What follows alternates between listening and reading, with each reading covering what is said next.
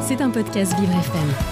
Bonjour Dominique, bonjour. Notre chronique ce matin va s'intéresser à la saine corrélation que pourrait supposer le travail des femmes avec la réforme des retraites. Drôle d'addition, me diriez-vous. Mais les mouvements de protestation qui ont lieu tous les jours dans notre pays afin de contrecarrer les plans de l'exécutif peuvent supposément trouver leur réponse gagnante grâce à vous, mesdames.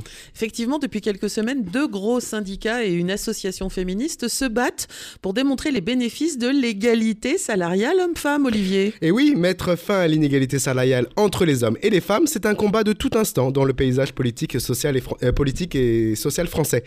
Dans une période incertaine, d'ailleurs faite de mutations sociétales, avec une euh, réforme des retraites jugée pour certains comme injuste et inéquitable, et pour d'autres possiblement plus défaitiste, comme obligatoire, trois acteurs s'unissent pour défendre une proposition. D'une part, deux syndicats, à savoir la CGT pour euh, la Confédération Générale du Travail et l'UGICT pour l'Union Générale des Ingénieurs Cadres et Techniciens, et de l'autre, Dominique, l'association Nous Toutes. Ensemble, ils affirment que l'équité des salaires moyens entre les sexes permettrait à l'État d'engranger 5,5 milliards d'euros de charges sociales supplémentaires annuelles. Et donc, par voie de conséquence, de combler dit significativement le déficit des caisses de retraite. Ces militants se sont fait remarquer par l'opinion le 15 février dernier, notamment en foulant le pavé devant l'Assemblée nationale, avec un énorme chèque factice pour faire réagir et interpeller. Et d'ailleurs, avant de savoir ou non la pertinence du chiffre soutenu par les syndicats et le collectif, où en sommes-nous sur le terrain des inégalités de salaire liées au sexe, Eh Olivier? oui, oui. Eh bien, Dominique Lindsay est limpide à ce sujet. Les dernières statistiques remontent à 2019 et l'Institut conclut qu'à volume de travail égal, une femme voit son revenu salarial inférieur de 16,1% à son homologue euh, masculin. Et cela se complète par un second chiffre, Dominique. Toujours sur l'encours de 2019, en, en moyenne, en France, le revenu salarial des femmes était inférieur de 22% à celui des hommes. Et donc, combler l'écart des rémunérations entre les hommes et les femmes, est-ce une solution crédible? Et c'est donc une bataille de chiffres et d'arguments, Olivier. Évidemment, la première organisation à soutenir cet alignement, c'est évidemment la CGT. Elle le démontre en s'appuyant sur une étude, celle de la CNAV. Ah oui, la CNAV, c'est l'organisme qui n'est autre que la Caisse générale des retraites françaises.